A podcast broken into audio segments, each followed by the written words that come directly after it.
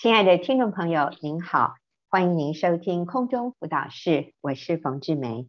那今天哈，因为我们收到非常多朋友的问题，所以我们啊前面的这一段我们就开始来做问题解答。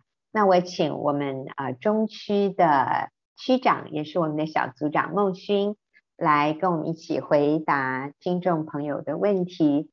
啊，所以孟勋你好，谢谢你。王姐好，听众朋友大家好。好，那我们今天的第一个问题哈，就是呃这位女士她说，我有过两次婚姻，第二个婚姻也很有状况，该怎么办？该回头找第一段婚姻吗？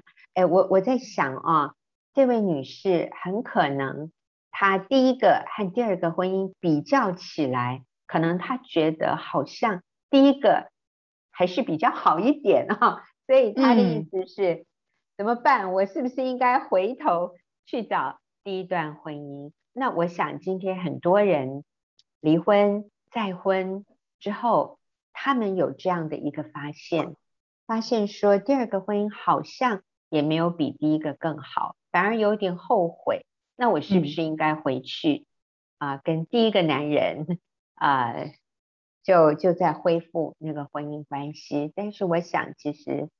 呃，是有一些原则我们可以依据的，那我们就请梦欣来回应。嗯，好的。呃，其实我相信会进到二次婚姻，是因为我们想在这个婚姻当中真实的找到真爱，可能觉得下一个男人会更好，但实际上进入之后发现，嗯，喜安内内，嗯，真的不是这样子。哦，那其实真爱的源头是神，不是人。对，神用他无罪的儿子耶稣基督的生命换我们这个大罪人的生命，这才是真爱。就是有一位神，他对我们百分之百的舍己，他不要求我们任何的回报。但是人的爱呢，是五十对五十，是有条件的付出，没有办法全然的舍己。所以真爱是在神的里面，我们要在神里面去找这份真爱。你的前夫还有你现任的丈夫。他们都无法来满足你需要的真爱，我们需要更多来认识、来经历这位神对我们的爱。所以，我们渴望真爱，我们需要把插头插在神的身上，来与神建立亲密的关系。不论从圣经，或者从你啊遇到的这些人事物，神给你的这些人事物，你来体会神的爱。嗯，是，我觉得梦欣讲的真正确。其实我们。就是放眼啊，我们看看身边今天的人的婚姻，很多人也是结了好多次婚，然后最后他们还是孤单一人。你知道，在他们走到人生最后一个阶段，呃，他们最后搞不好身边就是只有一个同伴啊，就他们不结婚了，因为他们发现最后也找不到那个令他百分之百满意的人。呃，甚至有些人在晚年的时候，他就是孤孤单单一个人，他一直对人能不能够给他他想要的那个真爱，他是失望的。那所以我们在这里要强调的是，嗯，如果我们想要从人的身上来寻找真爱，我们一定失望。而其实真爱的源头是神呢。所以你知道吗？我们在这里要讲的不是。从另外一个人身上得到我想要的爱，而是刚孟勋说的，我的插头要插在神身上，我从神那里得着我需要的爱。当我里面被满足了，当我里面被填满了，我进到一个婚姻，是我付出爱，而不是我进到这个婚姻向对方要求来爱我。呃，当我们这个观念一改变，你会发现，任何一个不完美的关系，你都可以在这个当中得到滋润，因为你先付出。好，所以听众朋友，不管你现在是在第几次的婚姻，我要跟你说，就这个了，不要再换了。哈，你在这一个婚姻里面，我真的希望这是你的第一个婚姻，你就在这里面学习，先从神那里。得着爱，然后我们在婚姻里是付出爱，而不是期待对方来爱我们。好，孟欣继续。好，那如果我们婚姻真的遇到困难，真的是神要透过这个困难来显出我们生命有的一些问题，比如说我们自我为中心，比如说我们无法舍己，比如说我们自我形象低落等等等这些问题，所以我们要来面对我们生命中的问题，改变自己，而不是要换一个配偶就会觉得婚姻就会变好，然后自己是没有改变的。所以你的意思就是，嗯，如果我自己不改变，换一个配偶。我的婚姻不会更好，这个关系不会是让我觉得开心满足的。如果我不愿意改变，嗯，完全正确，对。所以呢，呃，我这里也要给这位听众朋友一个解药，真的是很真实的解药，嗯，就是我们要渴望操练自己成为一个对的人，而不是换配偶。嗯，刚刚冯姐也有提到，我们要成为一个。可以祝福别人的人，而不是期待别人来祝福我的人。对，嗯、那我刚好有一个题目，我前演讲讲过一个题目，叫“你没嫁错人”，他是最棒的啊！我很喜欢这个题目，嗯、因为呃，当我们进到一个婚姻里面之后呢，其实配偶就是对的配偶，绝对不会是选错，或者是我好像台语有时候来把就 Q 拉把狗丢这种哈，不是诶，不是诶，真的就是就是对的配偶。当一个人他领受神的爱，他知道自己何等被爱，何等宝贵有价值，他的生命就会很容易彰显出一些对的生活态度。那这些就是呃，我要鼓励这位呃呃问问题的这这位朋友，我们来学习的。第一个啊、他会一开口就说造就赞美人的好话，因为他心里是被神的爱大大的充满，所以他真的是满口都可以是。很造就人的、很甜的这些话语。然后第二个呢，他会充满踏实的自信。我说的踏实哦，是这个自信，他不需要透过一些外显的能力，或者你有什么长相，会有很好的长相，或者你拥有些什么东西，而是神他透过耶稣基督，他给了我们这个宝贵的价值，是远超过这些的。那第三呢，他会有能力选择。在任何的人际关系当中都不受伤，因为他真是知道神的儿子耶稣，他才是最受委屈、最该受伤的人啊！我们受的伤算什么？而且耶稣他因为走过这些受伤的过程，所以他很能体会我们的难处。嗯，是是，所以当一个人领受神的爱之后，孟勋说，第一个他会开口，就说造就赞美人的好话；第二。他会确认自己的价值，他是充满自信。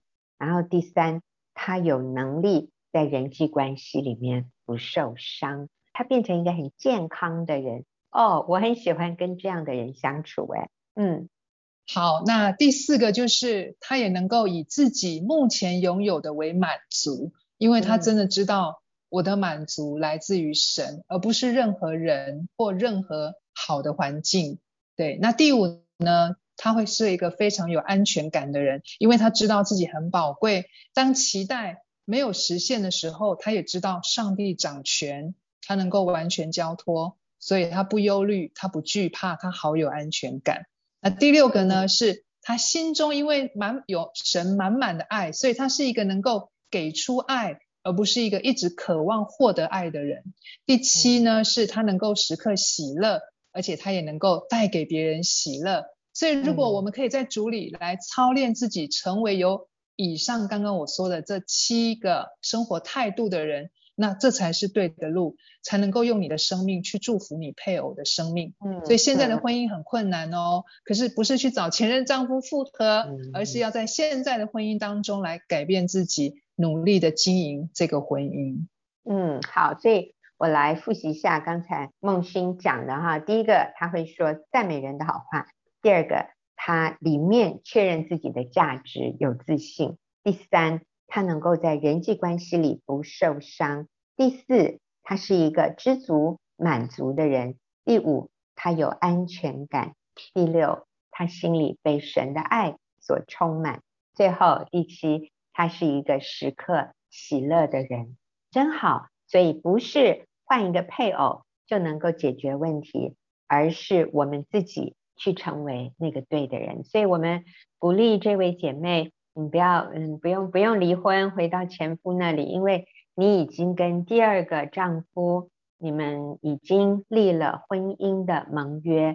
其实第一个婚姻是不应该离的，是不需要离的。但是你已经做了那样的一个不正确的决定，确实它是有后果的。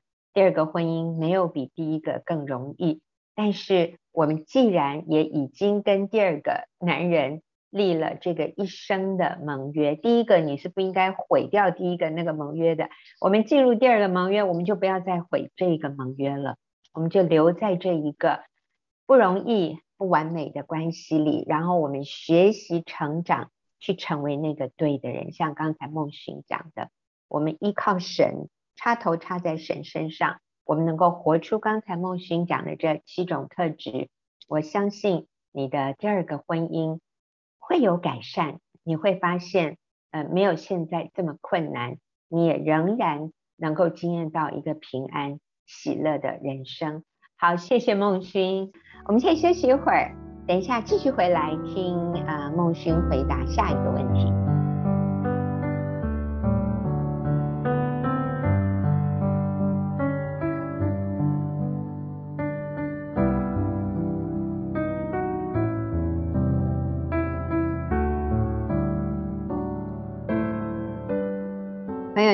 那所收听的是空中辅导室，我们继续回答下一个问题哈。那这位朋友他说，先生因为工作的关系，我们分隔两地住，觉得也还好。那如果要把孩子带去跟先生同住，会有很多的变动，我心里常常有很多矛盾，不知道老师有什么建议？好，我们请孟勋回答。所以这个家庭因为先生工作的关系，他们是分隔两地居住的。那目前觉得还好，如果要住在一起，太麻烦，那个变动太麻烦了。嗯，嗯，好，嗯，是。当我看到呃这位听众的一些问题的时候，其实我很开心，因为他听到夫妻不可分开的教导，他就想要来明辨真理，很感动我。嗯那其实夫妻住在一起，呃，彼此相爱是给孩子最好的榜样，这是超过一切的祝福。特别是夫妻的亲密性关系，其实是非常必要的。好，嗯，那就把真理来跟这位呃问的人说，就是在哥林多前书的七章三到五节，这里说，丈夫当用合宜之分待妻子，妻子待丈夫也是如此。妻子没有权柄主张自己的身子，乃在丈夫。丈夫也没有权柄主张自己的身子，乃在妻子。夫妻不可彼此亏负，除非两相情愿，暂时分房，为要专心祷告方可。以后人要同房，免得撒旦趁你们情不自禁引诱你们。这段经文我看到的重点就是，亲密性关系是要在夫妻彼此委身、舍己的里面常常要做的事。点是夫妻要同房。那当然是要住在一起，不能够分两地居住，那更不用说分国家了。那第三是圣经说为祷告暂时分房，如果忽略亲密性关系的话，会给魔鬼有可乘之机哦，好，会落入试探。所以夫妻要同住同房，不可分居，要看重亲密关系。嗯，好，那所以嗯。他就觉得说，可是我们觉得还好诶，他感觉上觉得好像还好，嗯、而且如果要搬过去麻烦呢？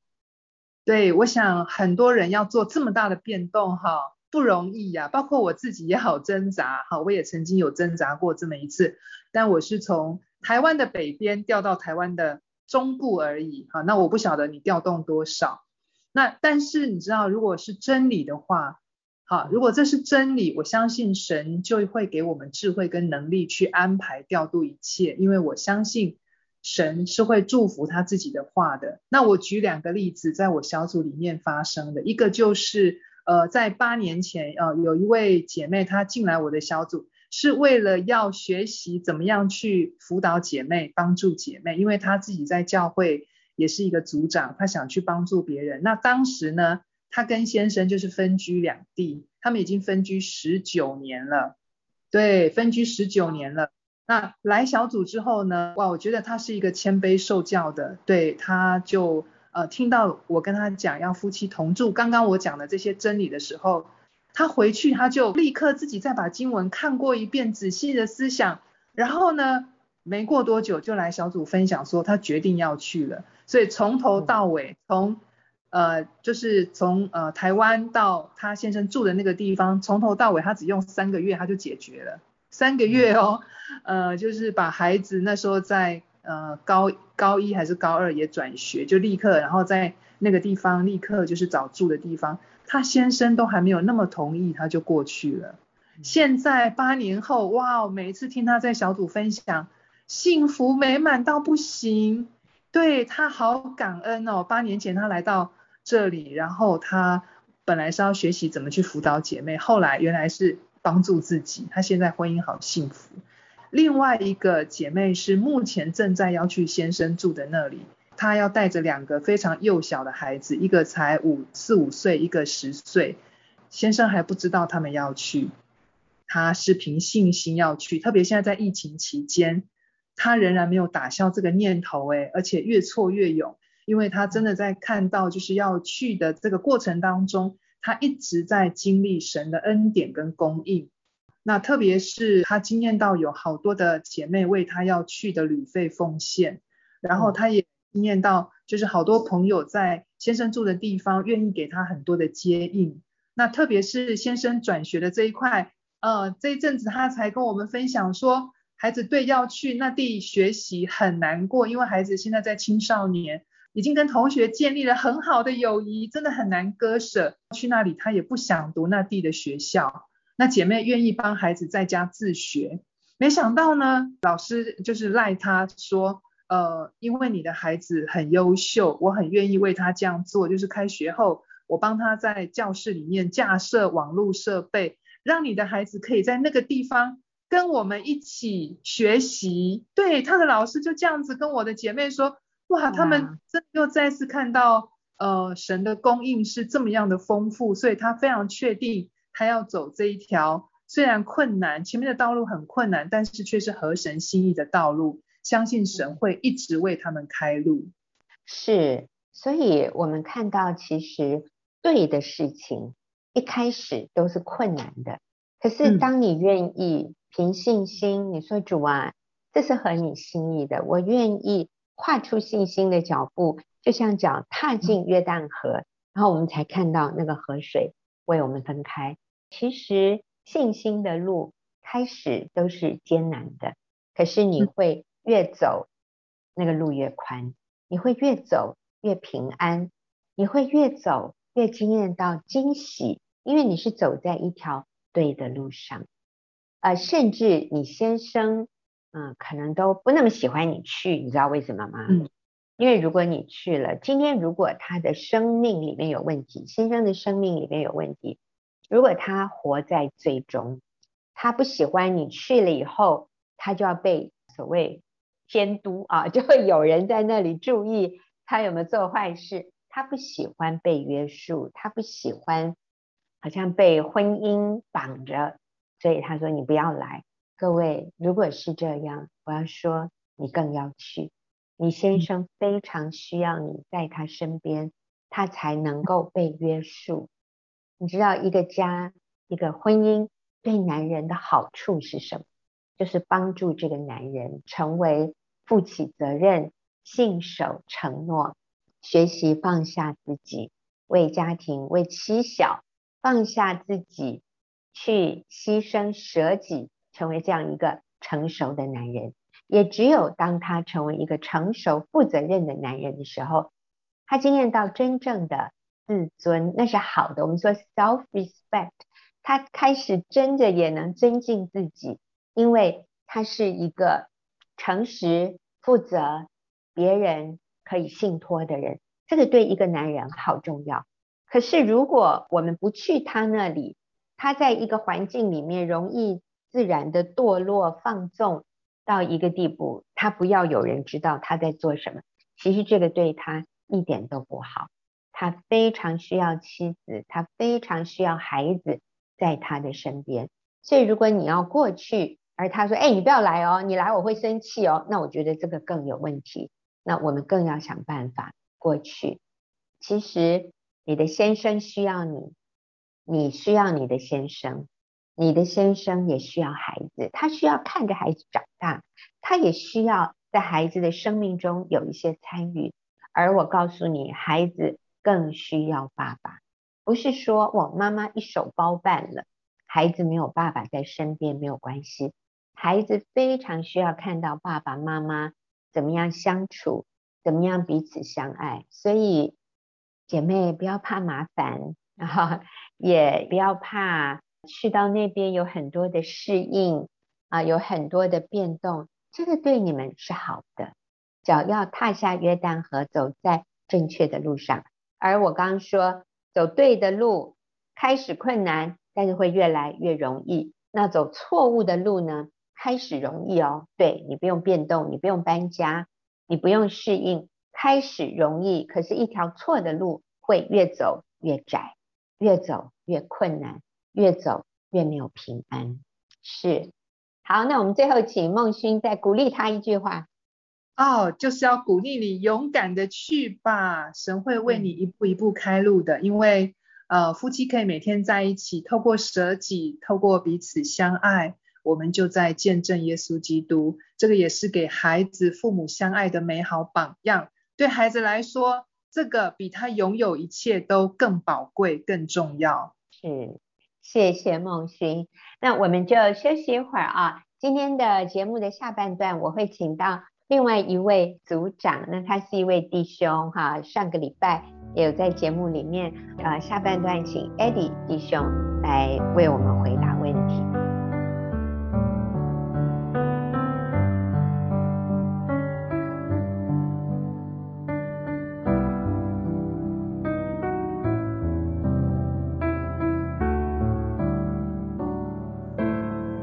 您现在所收听的是空中辅导室，我是冯志梅。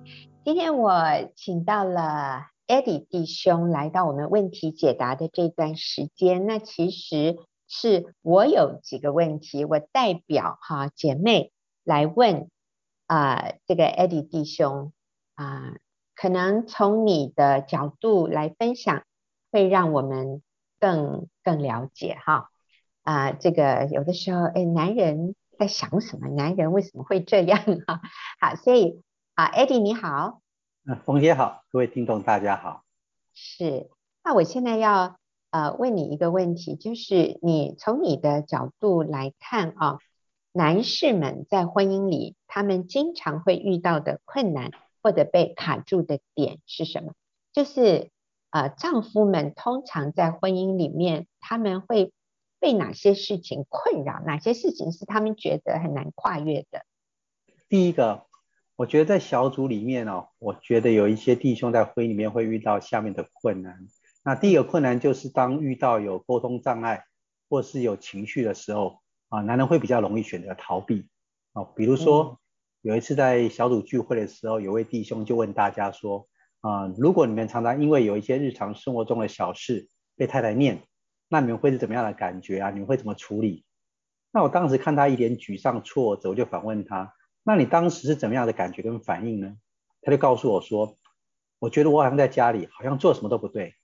嗯，我觉得有时候这个好像不是我的家，有时候我真的好想离家哦。哦。那那时候在小组里面呢，就有位弟兄马上劝他说：嗯，我觉得离家不是好方法哎。那如果是我就不会离家，嗯。不过呢，我也想要在家里找个角落。找个山洞躲起来。好，那好，我发现有少数的弟兄遇到冲突的时候，他们会立刻情绪爆发，但是很多人他们会选择逃避。当发生比如说跟太太意见不合啦，被太太挑剔指责，没有被尊重，或是没有办法符合太太的期望，很多弟兄就会选择逃避，或是把注意力移转到家庭外面，比如说呢，在工作中寻找成就感啊。或是透过和朋友的社交活动来寻求被接纳、被认同，或者干脆去发展个人兴趣和嗜好，反正就是要移转生活的重心来逃避婚姻里面的挫折或者沟通的障碍。好，所以你刚刚讲的男人常常遇到的困扰，或者他觉得很难面对、很难跨越的，就是沟通障碍啊，或者就是太太挑剔他、嫌弃他。而他的反应就是逃避。如果不是离家啊，在外面不回来，就是在家里想找一个洞钻进去。那我想很多男人就是进到书房，门关起来，开始打电动、上网啊，做他自己的事。他虽然人在家里，但是他的心跟他的太太是是没有交流的。那这个是他逃避面对压力的一个方式。哦，就是找一个洞躲起来。是、嗯。好，那还有没有？嗯，第二点，我们是发现有很多啊、呃、先生，他们同时想要兼顾家庭啊、父母啊、工作啊、社交啊，还有个人的兴趣。那因为他们没有设定优先顺序，结果就造成一团混乱啊。有些先生他会被太太抱怨说，太太说你都不爱这个家，都不看重这个家。其实这些先生他们不是不爱这个家，而是他们同时也热爱他们的工作，他们也想要照顾好父母，他们也不想放弃他们的朋友、他们的哥们。甚至他也希望有时间可以去打球、去爬山，甚至打电动。嗯，那就是拥有他个人的兴趣跟嗜好就对了。嗯，可是我们都知道，一个礼拜只有七天，一天只有二十四小时，所以有些男人，他们即使觉得他们都已经精疲力竭了，却也是顾此失彼。那甚至有一些先生，他觉得他被家庭、被孩子困住了，好像他都呼吸不到自由的空气。那我以前常常听到很多人在讨论啊，要如何过一个平衡的生活。那我自己的经验是结婚二十几年，我发现这根本就是一个假议题，因为根本就做不到平衡。反而重点 对，反而重点是要决定优先顺序，嗯，要取舍，因为有舍才有得。嗯。我就记得有一次在小组里面，我就分享，自从我来弟兄小组一段时间以后，我就决定在孩子小的时候，我要放掉那些不必要的社交应酬，还有跟朋友一些共同的活动。那时候，当我在小组这样分享的时候，有些弟兄就很惊讶说：“哎，那这样不是很可惜吗？”我就告诉他，看到现在女儿跟我关系这么好，我觉得其实很值得，因为有舍才有得。当我们想要什么都要兼顾，结果就是一团混乱。嗯，所以，嗯，Eddie 的意思就是，呃，很多问题产生是因为没有设定优先顺序。啊，那因为大家都很想兼顾啊，但其实你说这是一个假议题，你的意思就是兼顾不来的，是这个意思吗？是是是，是。嗯，所以只有设定啊，设立优先次序，嗯，那在这个过程里面，其实我们需要做取舍，所以不是什么都可以跟以前一样，我的兴趣、我的社交、工作。还有父母，然后还有老婆，还有孩子，哇！所以遇到冲突的时候，我们要做取舍。所以你你告诉我们一下，这个正确的优先次序是什么？嗯，我想当然在我们信仰过程中，当然我们第一个要跟神建立好关系，但接下来当然就是自己在家里的角色，就是丈夫和父亲。我想这是最重要的。嗯。当我们把丈夫跟父亲都做好以后，当然我们才有能力去孝顺我们的父母。啊，那当然这样才没有后顾之忧，也把可以把我们的工作做好。那当然这些社交啊、个人兴趣啊，其实我觉得就是次要的了。啊，如果认为的我没有时间，其实就是放掉了。那一定要把优先顺序先顾好，必须要做的事情先做好。那当然有其他的时间，我们再做其他的事情。那我觉得这很重要，才不会让我们好像每天团团转，可是到最后就一团混乱。好，所以我来重复一下，看看我有没有听对你的意思哈。你说那个正确的优先次序，我们要在这个次序上面做取舍。第一个就是我们与神的关系，所以你的意思是说，我们需要花时间啊，个人亲近神啊，祷告、读圣经，然后我觉得很重要的是，我心里面愿意有一个顺服神的这样的一个心智啊，所以。第一个是我跟神的关系，那当然要维系我与神的关系，呃，我也需要安排时间参加一些聚会啊，我想这个也是必要的。然后就是丈夫还有父亲，就是在家庭里面的角色。那其实这样的角色，甚至比呃，就是我把这个关系先经营好，我才有余力去啊。呃持续关心父母，其实是跟太太的关系好，我们就可以一起同心的去关心父母。啊，然后才是工作，然后才是兴趣，还有你说的呃社交应酬，应酬是。嗯，或者是啊、呃，可能有的时候很多的教会的活动去，其实我们也需要做一些取舍，而不是每会必到啊，呃，所有的教会有的这些课程啊活动，我我全都要参加。我想这个真的也是看你孩子的年纪，你家庭的需要，呃，很很多事情我们是需要做取舍的，所以。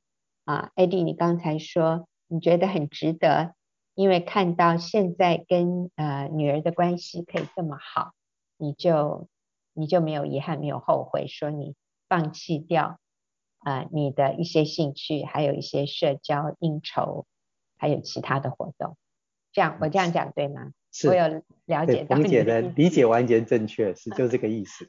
好。艾迪提到的男人常常会有的困扰，第一个是沟通，跟太太沟通不了，然后他用逃避的方式；然后第二个就是什么都想要兼顾，但你说这是一个假议题，因为是无法兼顾的，我们必须做取舍。那那个那个解决的方法就是有正确的优先次序。哎呀，真的太好了哈！那我们休息一会儿啊，等一下我就要请。Eddie 来跟我们分享，那他给妻子的建议是什么？好，我们休息一会儿，等下就回来。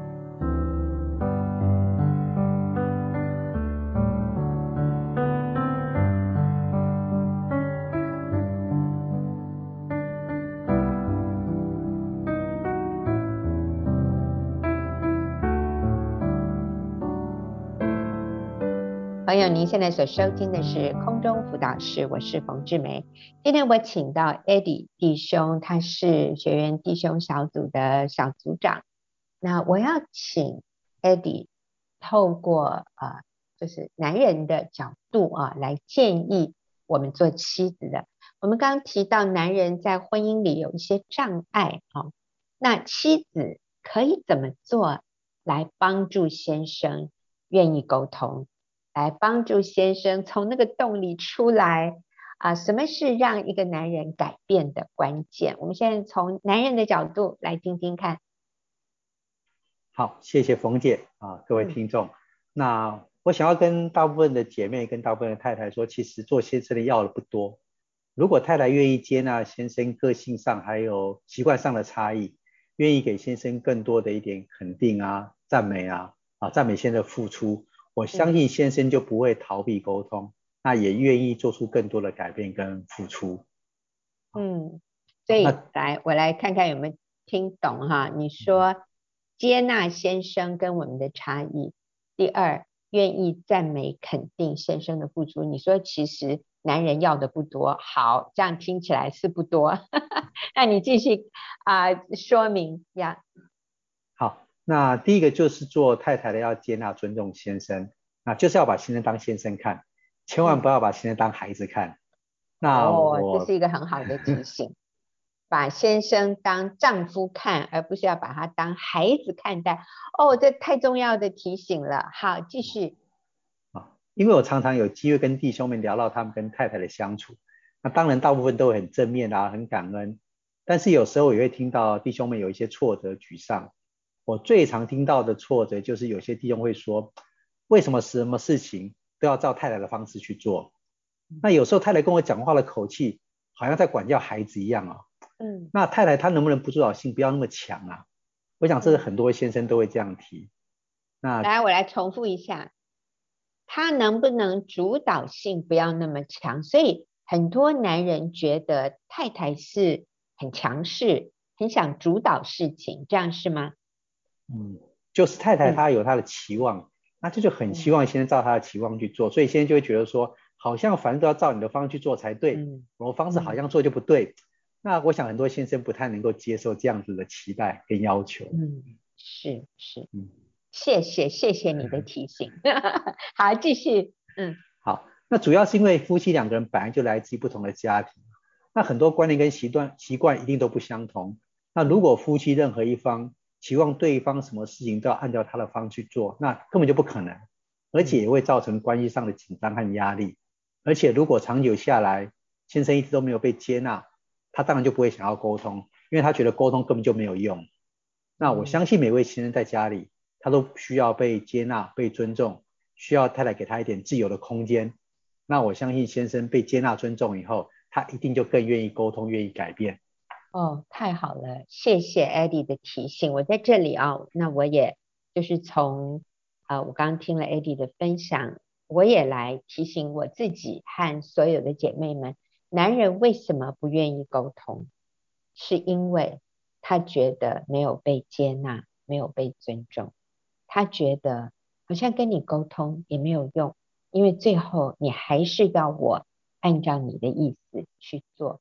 所以姐妹，我们是不是啊、可以更我们说 self-aware，就是能够更警觉我们自己里面，当我们跟先生讲话的语气，嗯、跟先生互动的时候，甚至我们的眼神、我们的表情，我们是不是那一个把他当小孩，没有把他当一个丈夫，没有把他当男人啊？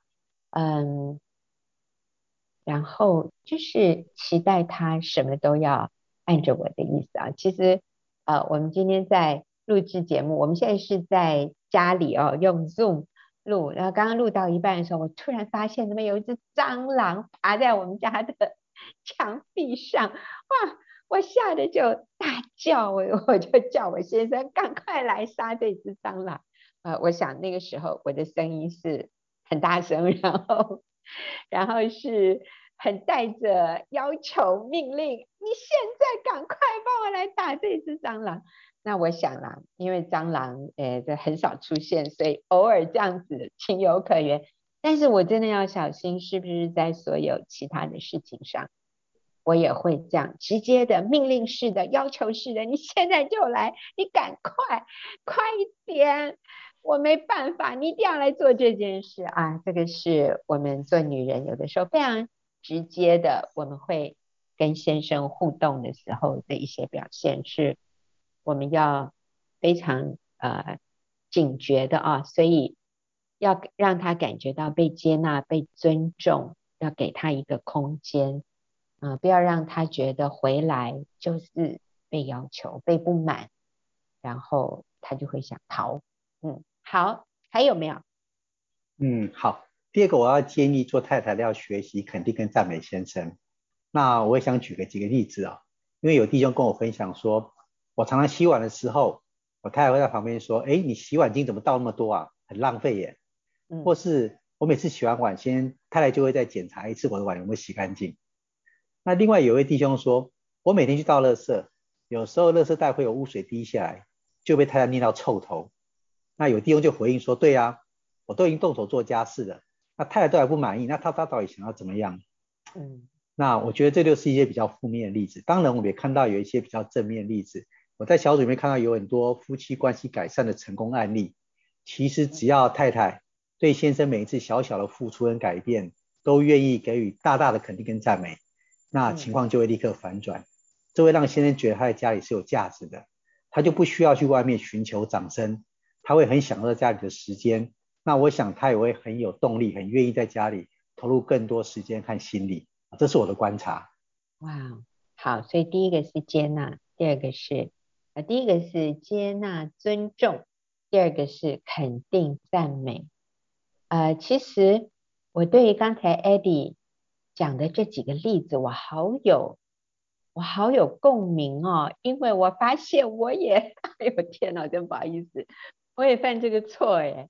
那个，呃呃，我先生洗完碗，有时候我也会去检查他有没有洗干净，呃。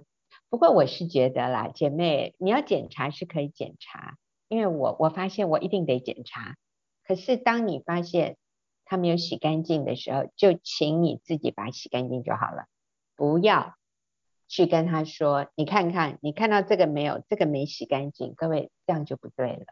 啊，我也是会检查，可是检查到有没洗干净的地方，那就是我的事喽。那呃，我我要感谢他已经这么愿意帮忙做家事了。好，那还有这个垃圾袋滴水，哎，这个我也没有办法忍受。我发现这还是很多家庭会有的这个情况哈。不过感恩，就是我先生还是会注意这个部分。但我真的是想说，如果这个垃圾袋滴水，我我也很难不念到臭头哎。所以，不过姐妹，我觉得我们今天被 Eddie 提醒了，我们要注意。如果真的他那个垃圾袋滴水，各位姐妹，我告诉你，这是你的责任，你就要给他多套一个垃圾袋在外面。你自己弄了这些垃圾哈，把它绑好，请先生他负责丢。有没有滴水？如果有，你在意的话，你要把它多加一个袋。子。对我想，我们每一个人就是做自己所能做的，改变自己哈。然后还有什么？嫌洗碗巾倒倒太多，嫌洗衣精倒太多。拜托，他愿意洗衣服、洗碗，我们就要感恩都来不及了！我知道还有一些人是晾衣服啊，他如果里外没有翻过来，没有翻对面啊，有的姐妹也会很在意啊。所以我们谢谢 Eddie 今天给我们的提醒。肯定赞美先生做的对、做的好的地方，还有真真正的从心里接纳、尊重他，而不是念他、对他不满。其实他是很敏感的，你接纳他，或者是你对他不满，他非常清楚，你不用讲，其实他都知道。好，那然后我们前面的是说，男人会逃避什么？他真的是要逃避沟通。或者他在优先次序上面，他有时候搞不清楚。那我相信，呃，今天 Eddie 的分享给弟兄和给姐妹们都是非常大的帮助。谢谢 Eddie，谢谢凤姐，呀，也谢谢听众朋友的收听。那我们就下个。